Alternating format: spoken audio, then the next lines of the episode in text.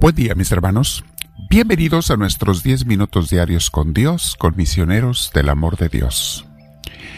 Siéntate en un lugar donde estés lo más tranquila, tranquilo posible. Espalda recta, hombros y cuello relajados. Vamos a cerrar los ojos si puedes. Ponte audífonos si los tienes. Y vamos a respirar profundo pero con mucha paz, varias veces despacio que puedas saborear el aire que respiras. Llénate de ese aire hermoso que Dios nos da. Respiramos profundo, despacio, como abrazando a Dios. ¿O qué digo? No es como abrazando, es abrazándolo. En tu imaginación y en tu corazón abraza a Dios. Recíbelo, invítalo. Y si sientes, mi hermana, mi hermano, que no lo mereces a Dios, bueno, todos estamos igual. Nadie lo merecemos.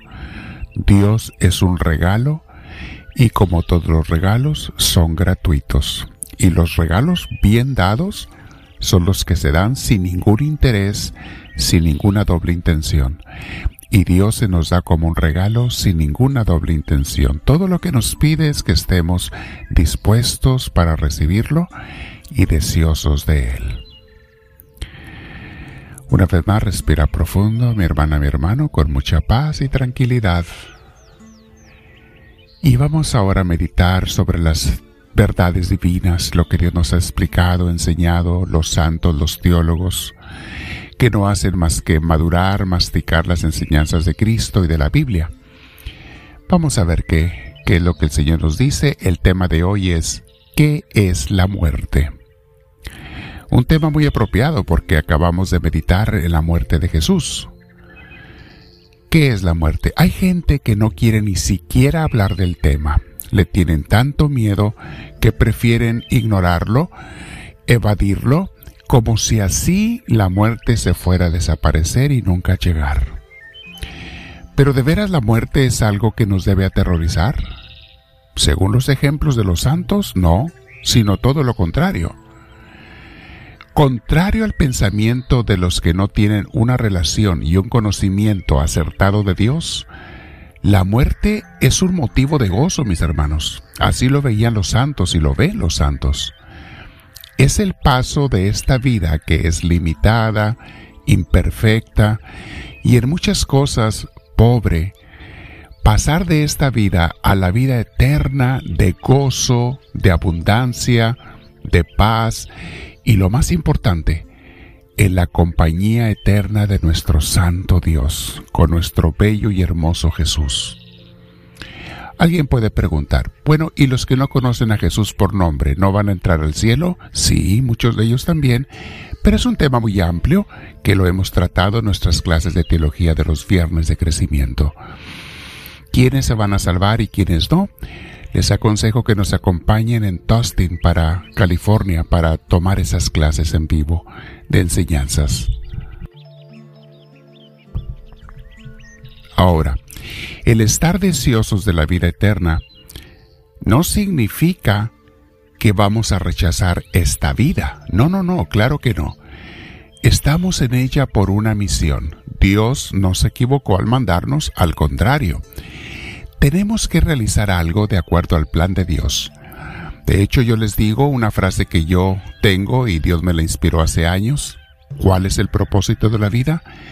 El propósito de la vida es, o para qué venimos al mundo es, para ser felices, haciendo felices a los demás con los talentos que Dios nos dio. Ese es el propósito de la vida, mis hermanos. Y tenemos que tomar en esta vida también nuestras decisiones porque somos libres. ¿Quiero ir con Dios o no? Y eso empieza con ¿quiero vivir con Dios o no? ¿Quiero hacer su voluntad o la mía? ¿Quiero de verdad ir al Padre? Muy bien, entonces vamos a vivir de cierta manera para que al morir la muerte ni siquiera nos preocupe y nos vamos con la gloria, la gracia de Dios, dejando esta vida imperfecta débil, a veces problemática, atrás. ¿Qué nos dicen los santos, esas mujeres y hombres que se han, pues se han esforzado en su vida por vivir de acuerdo a Cristo? ¿Qué nos dicen? Vamos a escuchar a, Tomás de Kempis lo que dice en el capítulo 23 de su libro, cuando habla de la meditación de la muerte. Y tiene varios puntos importantes. Dice, la muerte no solamente hay que hablar de ella, sino hasta meditar en ella para que vivamos bien en esta vida.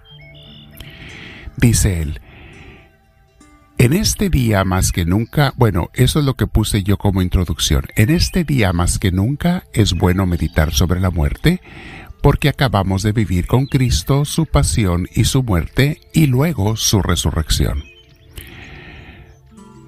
Pero ¿qué debo hacer para morir con Cristo y resucitar con Él?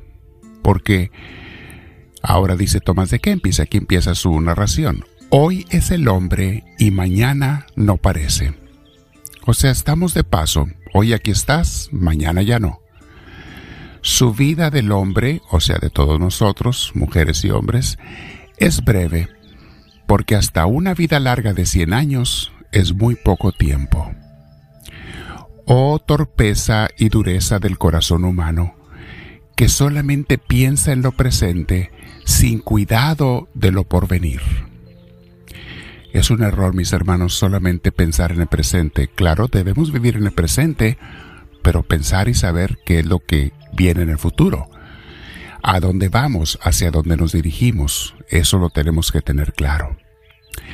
Sigue hablando Tomás de Kempis, así habías de conducirte en toda obra y pensamiento, como si hoy mismo fueras a morir. Si tuvieras buena conciencia, no le temerías mucho a la muerte yo diría yo, o nada. Los santos le esperaban con gusto, pero mucho tiene que ver con la conciencia, mis hermanos. La gente que vive mal es la que más pavor le tiene a la, a la muerte y con justa razón, con justa razón. Sigue hablando el autor. Mejor fuera evitar los pecados que huir de la muerte. Es más importante. Si no estás dispuesto hoy, ¿cómo lo estarás mañana? O sea, si no estás dispuesto y listo para morir bien y en paz hoy, ¿quién te garantiza que lo estarás mañana? ¿Y quién te garantiza que llegará mañana para ti o para mí? Porque mañana, dice, es día incierto. ¿Y qué sabes si amanecerás mañana? ¿Qué aprovecha vivir mucho cuando tampoco nos enmendamos? Ah, la larga vida no siempre nos enmienda, antes muchas veces añade pecados. Hay personas, mis hermanos, que con su vida de pecados más les valiera no vivir muchos años porque van a hacer más pecados, se van a hundir más, en vez de pecar menos. Pero esas son las personas que han decidido vivir sin Dios. Sigue hablando. Si es temeroso el morir, puede ser que sea más peligroso el vivir mucho para algunos. Bienaventurado el que tiene siempre la hora de la muerte delante de sus ojos y se dispone cada día a morir. Si has visto alguna vez morir un hombre, piensa que por aquella carrera habrás de pasar tú también. A mí, mis hermanos, por mi vocación y ministerio me ha tocado ver morir a mucha gente de todas las edades. Me ha tocado. Y quiero decirles, mis hermanos, que he visto a muchos que mueren en paz, con serenidad y tranquilidad, y he visto a otros que mueren en terror, agarrándose de las sábanas, desesperados, angustiados, mortificados, quisieran tener una hora más de vida, un día más de vida, y a veces lo expresan así, pero ya no lo tienen ¿Por qué llegar a esa situación, mis hermanos? Si vives en paz y vives bien, no te preocuparás de nada. Vamos a meditar este día sobre la muerte como ese paso a la vida con Dios y cómo tengo que vivir para morir bien. Háblame, Señor, que tu siervo te escucha.